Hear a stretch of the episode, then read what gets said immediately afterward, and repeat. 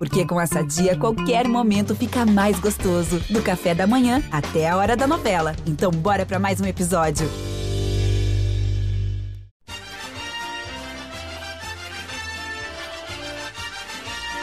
Opa! Está no ar mais uma edição do GE Juventude, comigo Roberto Peruso, e nesta edição eu bato um papo com Pedro Petrucci, repórter da Gaúcha Serra, e com a comentarista do Grupo Globo, Renata Mendonça, sobre a partida e a vitória contra o Internacional e a sequência de duelos do Juventude na Série A do Campeonato Brasileiro.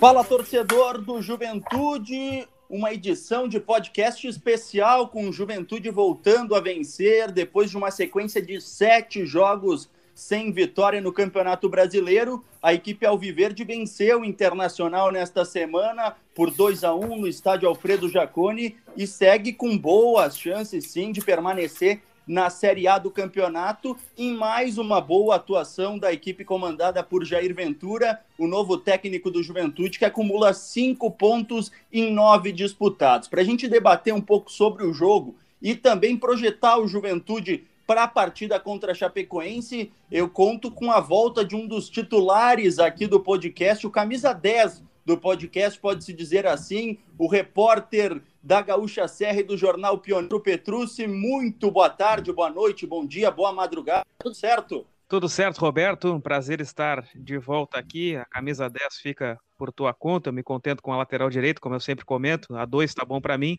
Mas vamos lá, comentar mais uma vez essa jornada do Juventude, que agora ganhou um ânimo com esse grande resultado contra o Internacional. É verdade. Então, se tu fica com a camisa 2, eu posso ficar com a 10, mas que camisa tu daria para nossa convidada dessa edição do GE Juventude, Pedro? Ó, oh, a Renata, ela é vibradora, né? Então eu vou dar 11 para ela na ponta esquerda, vai para cima. É verdade, uma boa posição eh, eh, com velocidade, né? Chegando e sabendo finalizar, porque o, tem muito jogador que sabe driblar, mas não finaliza bem, né, Pedro? É isso aí, é, dribla, infiltra e finaliza. É isso aí. Então, já o Pedro já introduziu um pouco a nossa convidada para essa edição do GE Juventude, é a comentarista do Grupo Globo, Renata Mendonça. Muito boa tarde, bom dia, boa noite, tudo certo contigo, Rê? Tudo bem, gente? Bom dibre, como eu costumo dizer, um, uma, uma, um início né, de, de saudação que dá para qualquer momento do dia que o pessoal estiver ouvindo esse podcast. Um prazer estar participando com vocês. Sou vibradora, gosto de finalizar, chegar pelo lado, velocidade é isso, entendeu? E, e eu acho que a gente viu um grande vibrador aí nessa partida de ontem. O Sorriso fez um ótimo jogo. E, enfim, acho que o Juventude tem motivos para acreditar que dá para continuar, né? É um prazer mesmo. Obrigada pelo convite para estar aqui. A gente que agradece. Eu até vou começar contigo sobre o Juventude. Tu falou dos lances do, do Sorriso e também o Juventude, depois de duas rodadas ou de vários jogos, na verdade, soube finalizar também, como você falou. Exatamente, né? A gente estava vendo, eu até ouvi a entrevista que vocês fizeram com, com o Jair Ventura, achei muito interessante, várias coisas, né? É, porque às vezes o, o, o, treinador ele fica muito rotulado, e eu acho que isso aconteceu com o Jair, ele falou um pouquinho para vocês disso, né? Não sou um treinador de uma nota só. E ele pegou um elenco do Juventude que, na minha visão, é, é, interessante, é equilibrado, teve suas perdas, né? Principalmente no setor ofensivo, e eu acho que isso faz com que o time tenha sofrido tanto né, nessa, nesse início de segundo turno. Perdeu o Matheus Peixoto, aí Ricardo Bueno veio e começou a fazer gol, mas aí Paulinho Boia era o cara diferenciado de velocidade pelo lado, Paulinho Boia sai, então isso, isso conta, né? É, e o, o, Jair ele tinha falado que nos últimos jogos contra Ceará e Bahia, ele tinha conseguido fazer com que o time tivesse uma característica diferente, e é verdade. Nesse, contra esses, nesses dois jogos, Juventude teve mais posse de bola, ficou mais tempo no campo de ataque, levou perigo, né? Foram acho que 26 finalizações num jogo, 18 no outro, uma coisa assim. É, e, ou seja, um número altíssimo de finalizações que não era comum se ver nos jogos do Juventude, só que ficou no zero, né? E ontem, ao que parecia no primeiro tempo, ia acontecer a mesma coisa, porque quando o Juventude acertava as finalizações, estava lá o Lomba numa noite inspirada para impedir o gol. É, mas no segundo tempo, aquele, aquele cruzamento do Guilherme Castilho foi realmente espetacular para abrir o placar. Aí deixou o Juventude até confortável para recuar um pouquinho as linhas, dar a bola para o Inter. O Inter não, não sabia muito o que fazer com a bola, então foi muito, foi muito merecido, acho, o resultado do jogo. Essa atuação, Pedro, do Juventude, como a Renata falou, dá uma esperança para o Juventude, até, até porque os próximos jogos são jogos que o Juventude pode vencer e a atuação, principalmente contra o Internacional, que teve o resultado, mas as duas atuações anteriores dá uma esperança maior para o torcedor, né?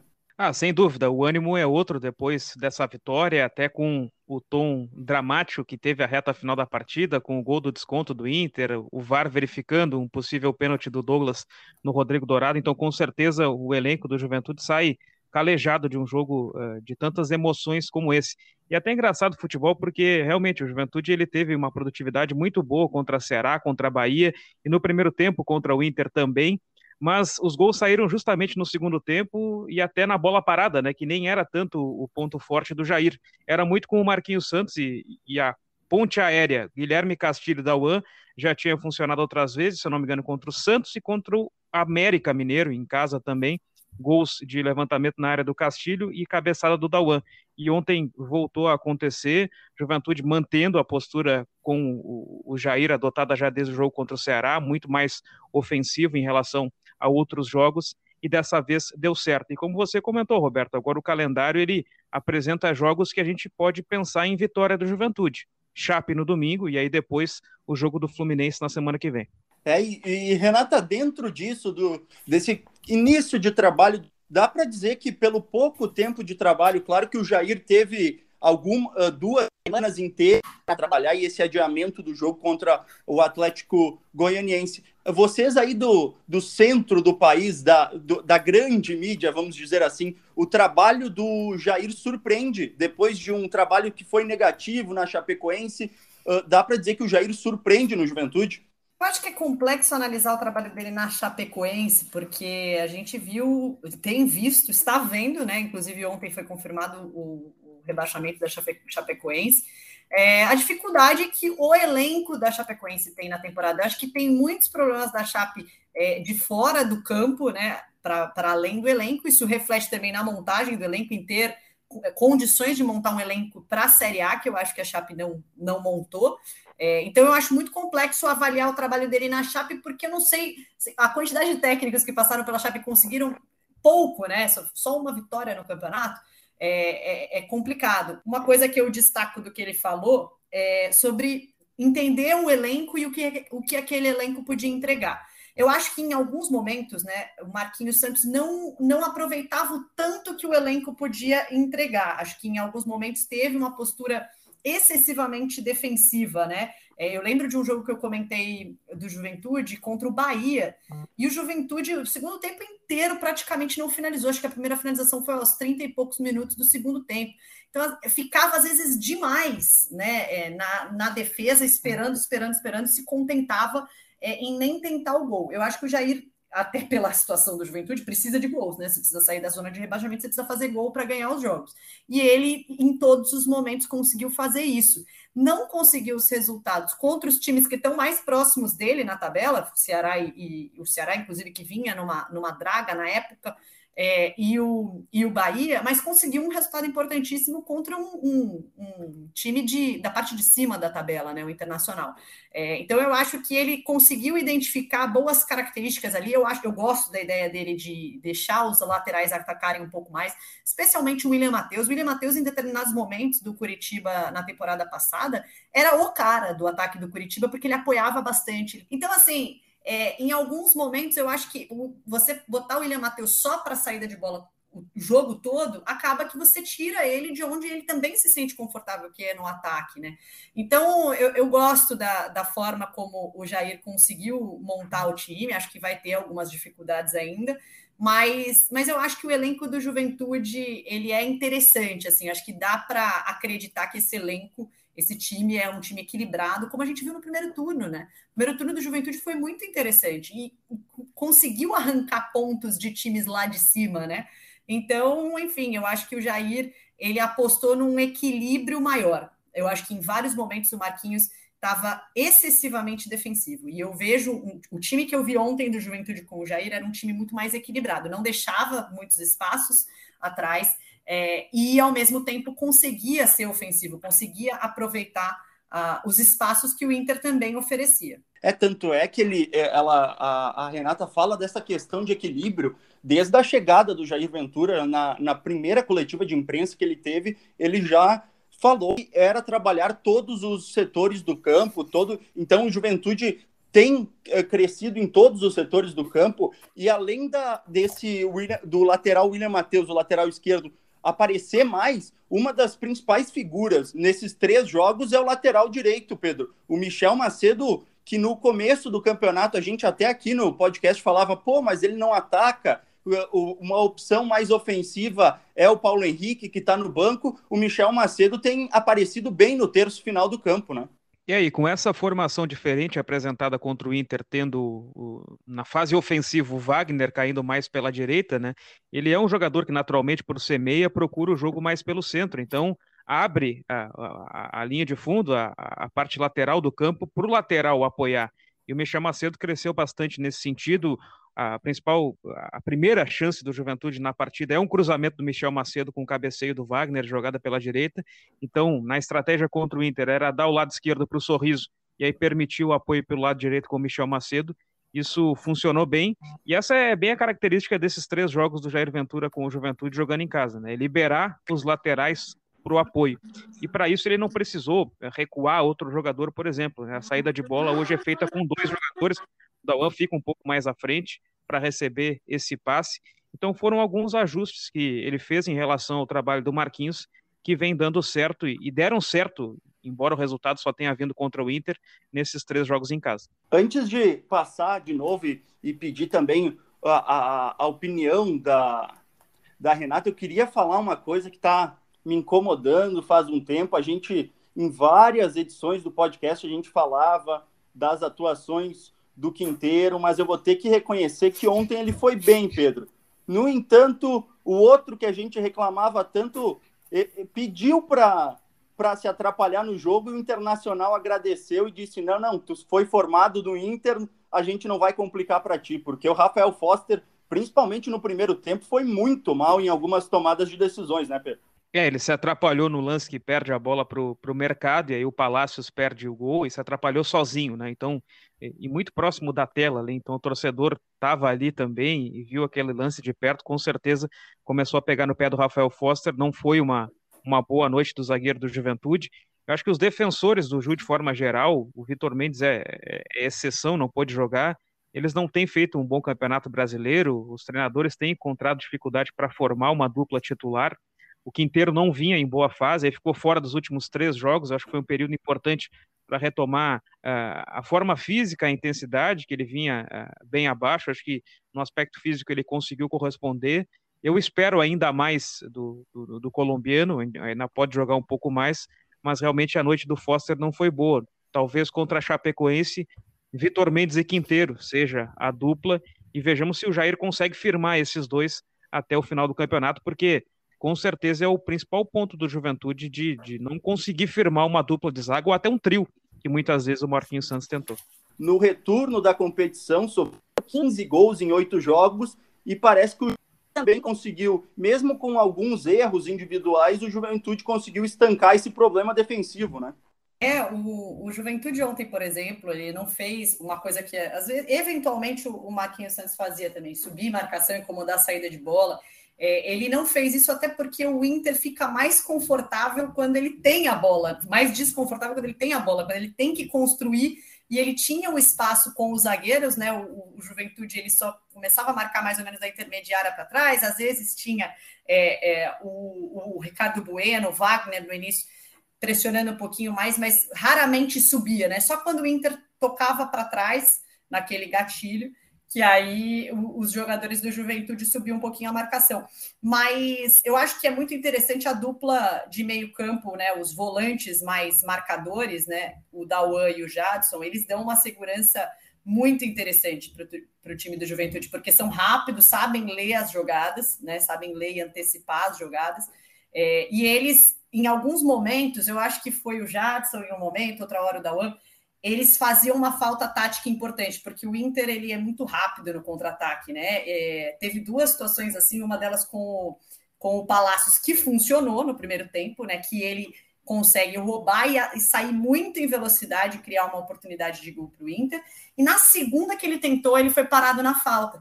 E, e às vezes essas faltas elas são importantes, porque se você não faz a falta ali logo no começo da jogada, ainda no seu né, no, no quando você está no campo de ataque, que é quando o, o, time roubou a bola, no caso do Inter, é, você vê o, enfim, você, sua defesa é pega de surpresa, né? Então eu acho que o time foi inteligente ontem também nessa, nesse sentido, e eu gosto muito da forma que o Dawan e o Jadson dão essa proteção, ao mesmo tempo tem é, é, um bom passe.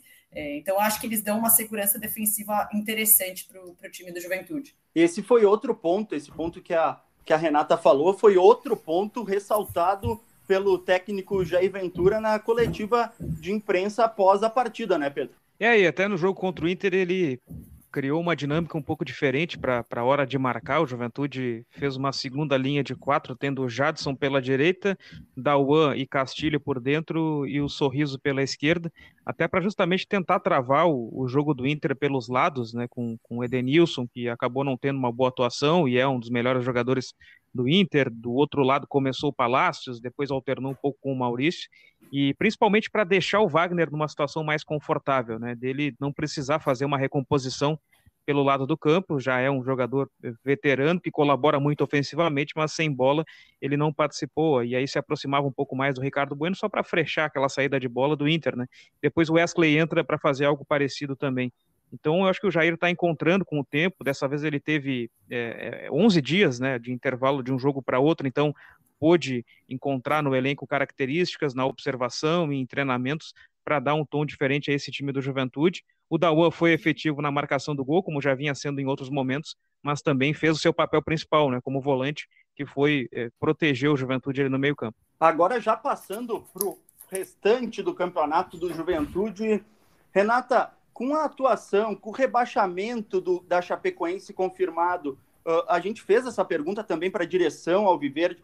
O jogo de domingo, uma vitória do Juventude, se torna obrigação na Arena Condá? Ah, eu acho que é muito complicado quando você está na briga pelo rebaixamento, né? Contra o rebaixamento, não porque ninguém briga pelo rebaixamento. É, quando você está na briga contra o rebaixamento, você não pode perder os confrontos direto. Né? Os confrontos diretos são, são aqueles que você precisa ganhar para mostrar que você está vivo.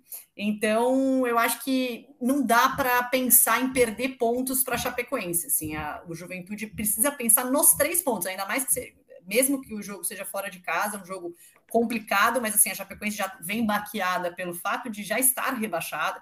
Então, acho que são pontos essenciais se a gente analisar aí os próximos jogos do Juventude, é, são aqueles que você. Eles já, o, o, Juventude já não ganhou pontos, por, não ganhou os três pontos, né? Em dois jogos em casa contra adversários diretos que foram Ceará e Bahia. Né? Tudo bem que o Ceará está um pouquinho mais para cima agora na tabela, mas ainda assim eram adversários que estavam brigando lá embaixo.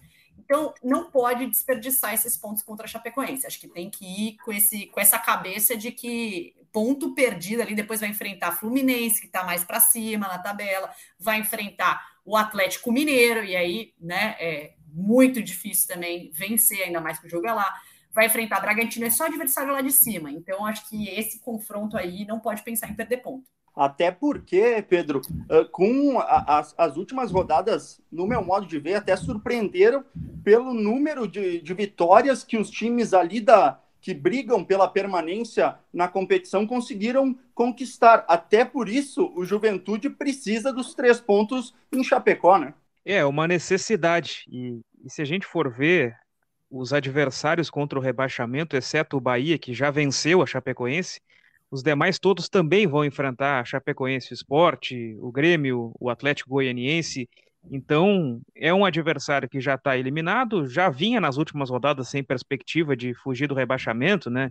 Pintado saindo, permanecendo o Felipe Endres como auxiliar. Então, é necessidade vencer, vencer a Chapecoense.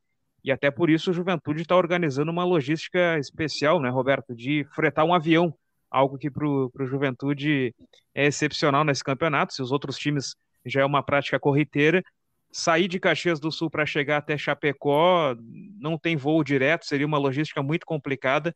Então, o Juventude vai fretar um avião sabendo da importância desse resultado em Chapecó. Então, antes de se tornar uma obrigação, eu acho que é uma necessidade vital para quem está pensando em sair do rebaixamento. Esse ponto da logística até é um ponto que deve ser bem ressaltado, porque o gerente da maioria dos clubes da Série A que possuem um, uma infraestrutura de aeroporto na cidade em que o clube está instalado, o Juventude tem em Caxias do Sul aeroporto, no entanto, a maioria das viagens é feita com a ida primeiro a Porto Alegre e depois de Porto Alegre se faz a viagem para o restante do Brasil. É, porque tem duas companhias aéreas que fazem voos de Caxias do Sul. Uma é a parceira da CBF, inclusive, só que essa só faz voos de segunda a sexta e tem um ou dois por dia.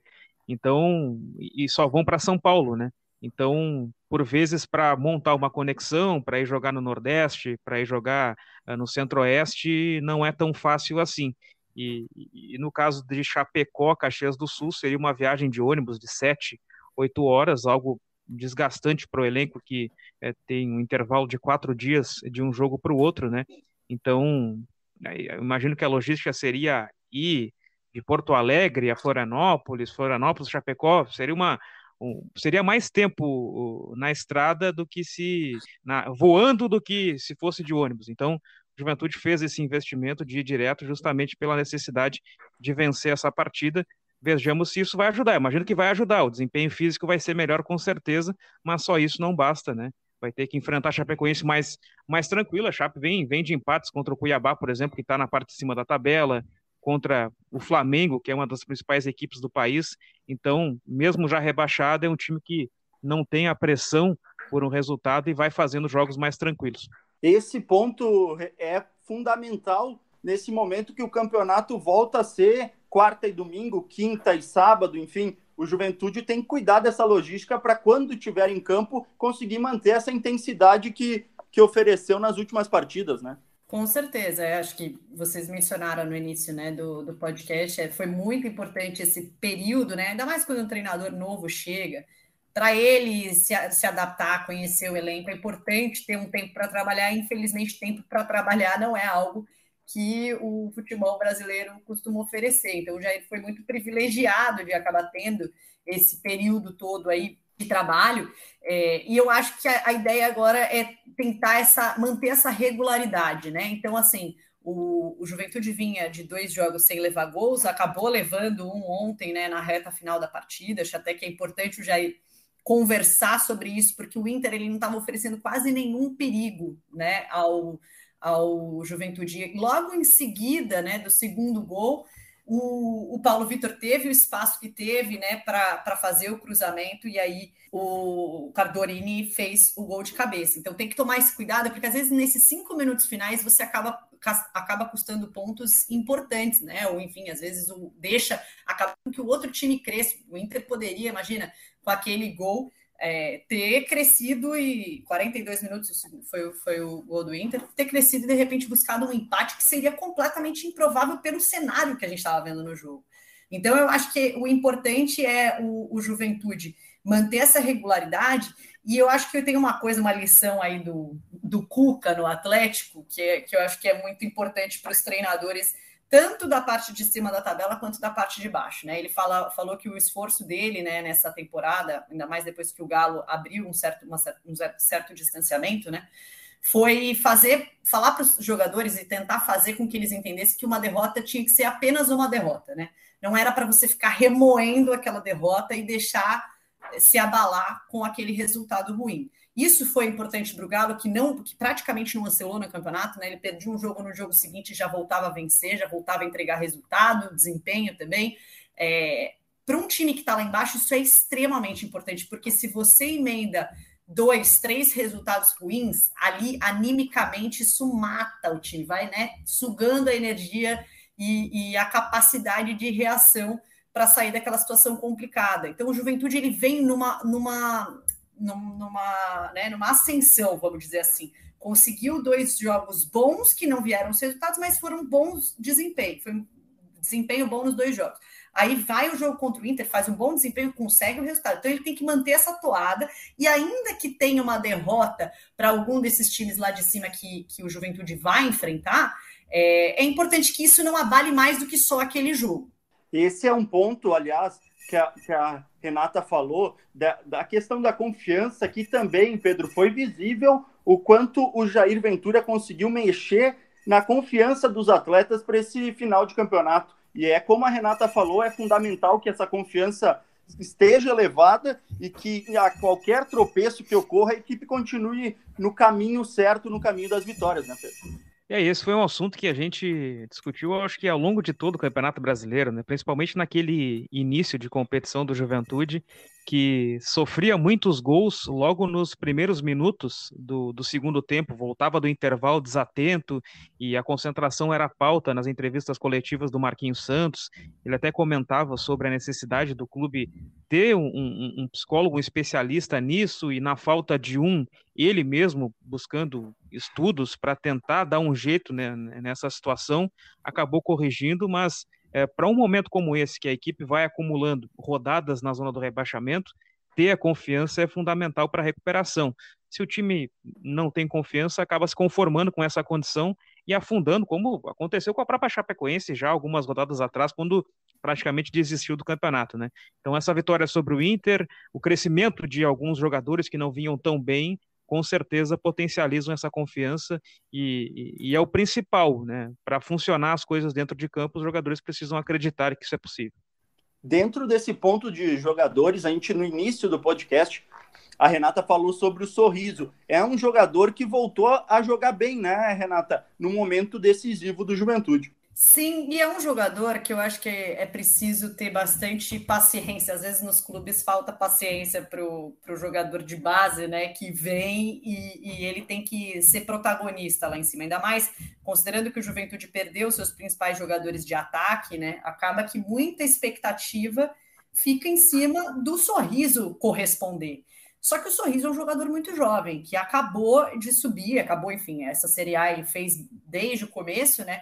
Mas, mas é um jogador que acabou de vir para o profissional. Então é um jogador que ele está finalizando a etapa dele de formação. Ele ainda não é um jogador profissional completo, né? Isso leva um tempo. Pro, a gente tem que entender que para o jogador que vem da base, né? Quando ele chega para o profissional, ele precisa de um tempo para maturar, vamos dizer assim, né, usando esse verbo do, do futebol. É, é, um tempo que o jogador precisa para entender como que funciona né, a, uma competição profissional, o nível de cobrança que tem a Série A, muito mais contato com a torcida, muito mais cobrança da torcida. Então eu acho que é, acaba sendo uma situação muitas vezes incômoda, né?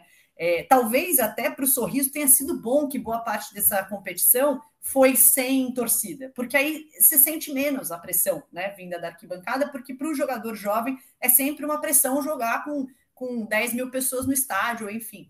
Então eu acho que, que ele tem amadurecido bastante, ele tem tomado as melhores decisões, ele tem participado muito, toda vez ele, quando ele não é titular, quando ele entra, ele bota fogo no jogo. Então é um jogador que tem muita habilidade, velocidade, e que agora está amadurecendo melhor as decisões na definição da jogada. Né? Então, ele foi muito bem ontem, ele percebeu muito o espaço que o Inter estava. O Inter deixou uma falha de marcação muito grande no início, ali pelo lado direito, que é o lado, esquerdo ofensivo, onde o sorriso atacava. É, e, o, e o sorriso percebeu muito isso, ele ficava sempre muito aberto, né? É, ali pela esquerda e ficava aquele buraco até a área, né? O Inter demorou para preencher esse buraco e ele aproveitou muito, deu uma, um, deu praticamente um gol ali para o Ricardo Bueno que o Lomba acabou salvando. É, é um jogador que é, é um do, é o único, vamos dizer, representante nas opções que o Jair tem e que vai utilizar na sequência do campeonato, que é da categoria de base do Juventude, né, Pedro? É, o único da base do Juventude que disputou o Campeonato Brasileiro. O Kelvi, volante, chegou a, a, a, ficar no banco em alguns jogos, eu acho que o lateral esquerdo, o Dudu também. Agora o Jair Ventura tem dado oportunidade a outros garotos do Sub-20 de participar de treinamentos também, mas muito mais como um, um caráter observatório, né? De fato, jogar é o sorriso desde o início da temporada. Ele já é, tinha sido importante no Campeonato Gaúcho, quando conquistou a vaga no time titular, mas uh, o comparativo né, de janeiro, quando ele sobe para o profissional, e agora em, em novembro, né? Esse intervalo, as mudanças é que ele, que, ele, que ele passou são muito grandes, assim, até fisicamente, né? Ele é um outro jogador no aspecto físico, um jogador muito mais forte para aguentar pancada também, né? Já que ele é um jogador de velocidade, de drible e, e, e no acabamento das jogadas também, embora ainda falte a evolução, a gente percebe ele chegando muito mais na área, né? Ele finaliza as jogadas, uh, falta marcar um golzinho ainda, mas já está finalizando mais, ele é mais frequente dentro da área do adversário, algo que ele não conseguia antes. E agora, até pela saída do, do, do Boia, pela saída de outros jogadores também que o Juventude perdeu, o próprio Wesley, que estava jogando na ponta no início do campeonato, se machucou, está com dificuldade de, de voltar a ser titular, o sobrou para o Sorriso, né? Ser esse cara do lado do campo do Juventude, e nessas últimas rodadas ele me parece cada vez mais afirmado assim a ser o titular conseguindo não só ser aquele 12 jogador que entrava no segundo tempo para bagunçar a defesa adversária, mas também conseguindo fazer bons primeiros tempos saindo jogando. É verdade, certamente. Já na reta final, só projetar o time do Juventude, Pedro, para esse jogo, o Juventude que não tem desfalques para essa partida, né? Não tem desfalques, o Vitor Mendes volta, é o melhor zagueiro do Juventude, com certeza vai retomar o seu posto. Fica a dúvida agora no lugar de quem, né? E, e se ninguém saiu desgastado da partida contra o Inter, fez aquele exame para apontar algo diferente, eu imagino que o Wesley vai ganhar a oportunidade. Ele, o próprio Juventude comunicou, né? E o Jair explicou na entrevista que o Wesley jogaria, porém acabou ah, se machucando e perdendo alguns treinos. Ele entrou bem, fez um bom segundo tempo, então imagino que ele possa entrar no lugar do Wagner. Eu faria, pelo menos, essa alteração. Né? As informações a gente não tem ainda muito recente mas eu faria essa alteração, além da volta do Vitor Mendes à titularidade do Wesley. É, esse é o Juventude que também nesse momento é importante, Renata, manter uma estrutura de time. É claro que o, o, trabalho do Jair Ventura não realizou mudanças radicais na equipe, mas também é importante ter uma estrutura de time bem definido para conseguir as vitórias, né, Renata? Com certeza, acho que isso é uma das, um dos pilares, até porque é, eu entendo que óbvio que você vai fazer eventuais mudanças jogo a jogo, mas o jogador, ele, a gente sempre ouve os jogadores falando disso, né? Ele precisa de alguma sequência para ele conseguir é, mostrar seu trabalho e tal. Então, eu acho que a gente viu alguns casos, o, o Thiago Nunes no Ceará, por exemplo, até dois, três jogos atrás, estava mudando demais a escalação. Não era uma ou outra peça, eram muitas peças.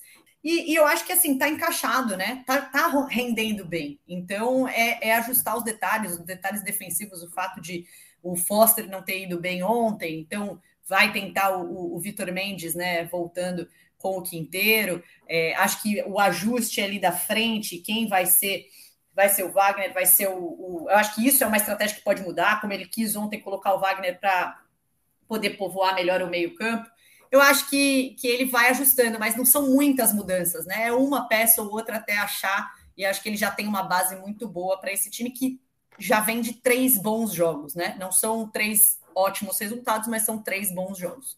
É, e esse o Juventude, então, para a próxima rodada, o Juventude, que atualmente é o 17 colocado, com 33 pontos, está a 3 o Bahia ainda tem um jogo a realizar dessa rodada, então o Juventude uh, também torce pelos adversários. Infelizmente, os últimos resultados não foram positivos dos adversários, quer dizer, não foram positivos para o Juventude. Os adversários somaram pontos importantes para lutar pela permanência e o Juventude agora tem que fazer a sua parte. Tem a Chapecoense, tem o Fluminense e também depois tem o jogo adiado contra o Atlético Goianiense. Então, são três jogos que o Juventude pode sim uh, somar bons pontos e até mesmo sair da zona de rebaixamento. Para finalizar, Renato, eu queria saber a tua opinião, depois de, de participar da transmissão do jogo de ontem, o Juventude fica ou não fica na Série Essa pergunta é difícil, capciosa, né? É, eu acho que, é, que eu acho que tem uma vaga ainda muito em aberto, né? Três já estão com um pé lá na, no rebaixamento, infelizmente. Acho que a Chape já foi. O Grêmio Esporte estão numa situação muito complicada.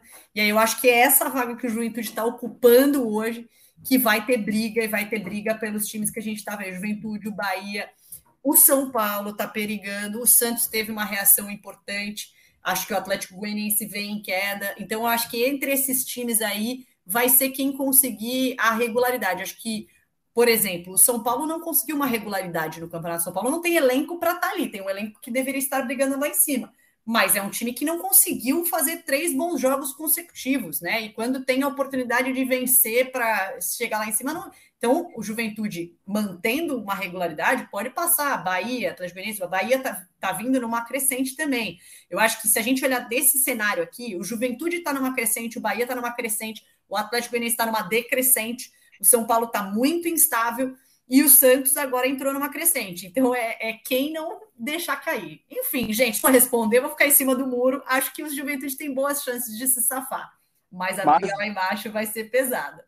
Mas, em Pedro, driblou bem ali, né? Exato. É verdade. É, é, difícil a gente cravar nesse momento, né? Ter, ter elemento para isso, né? Porque realmente é uma briga muito difícil. É, nós bairristas aqui gostaríamos que o Juventude e que o Grêmio se escapassem, mas é difícil, dificilmente os dois vão sair, né? Ah, não, mas... Eu acho que, e o, o, o Atlético Goianiense está nessa queda, né? Não sei se vai conseguir reagir com o Marcelo Cabo, que é um treinador bastante identificado com o clube, mas eu, eu acho que o, que o Atlético Goianiense vai acabar sendo esse terceiro time, junto com o Sport e a Chapecoense, e aí vai ficar entre Juventude e Grêmio essa última vaga. É a minha aposta hoje, né? Mas palpite apenas. É, e até interessante que o, o Juventude, Pedro, tem esse confronto direto contra o Atlético Goianiense, e tendo um adversário que está em queda, o Juventude tem que buscar pontos lá também, né? É, com certeza, é um jogo fora de casa, vai ser dificílimo, vejamos como é que vai estar o Juventude, porque tem mais dois jogos até lá, né? E o próprio Atlético que pode reagir também nos seus jogos, mas é, é um confronto diretíssimo contra o rebaixamento, dado que o Atlético perdeu as últimas três partidas. Então, a edição do podcast fica por aqui. Muito obrigado, Pedro, pela participação. A gente espera que na próxima edição a gente possa vir com mais resultados positivos do Juventude contra a Chapecoense e daí projetando o jogo contra o Fluminense então o Juventude nessa briga para permanecer na Série A do Campeonato Brasileiro. Muito obrigado, Pedro. Valeu, Roberto, foi um prazer. Um abraço para a Renata também, foi um prazer participar com ela aqui. E semana que vem estamos de volta com mais um podcast do Juventude. Um abraço. Renata, muito obrigado. Eu sei que a agenda aí é corrida, mas muito obrigado por participar da gente, com a gente do GE Juventude e conto com a sua presença em outras edições do podcast também. Eu que agradeço pelo convite, por toda a ajuda que você, Beto, me deu antes do, do jogo. Conversamos bastante. Eu ouço o podcast direto, porque já fiz alguns jogos do Juventude no campeonato e é sempre um prazer poder participar com vocês. Um beijão. O prazer é todo nosso. Então, essa é a edição dessa semana do GE Juventude. Lembrando que você pode acessar as do Juventude lá no site do GE e também fica ligado nas redes sociais a qualquer novidade que a gente poste lá sobre o Juventude e sobre os times do Rio Grande do Sul, tá certo? Um forte abraço a todos e até a próxima.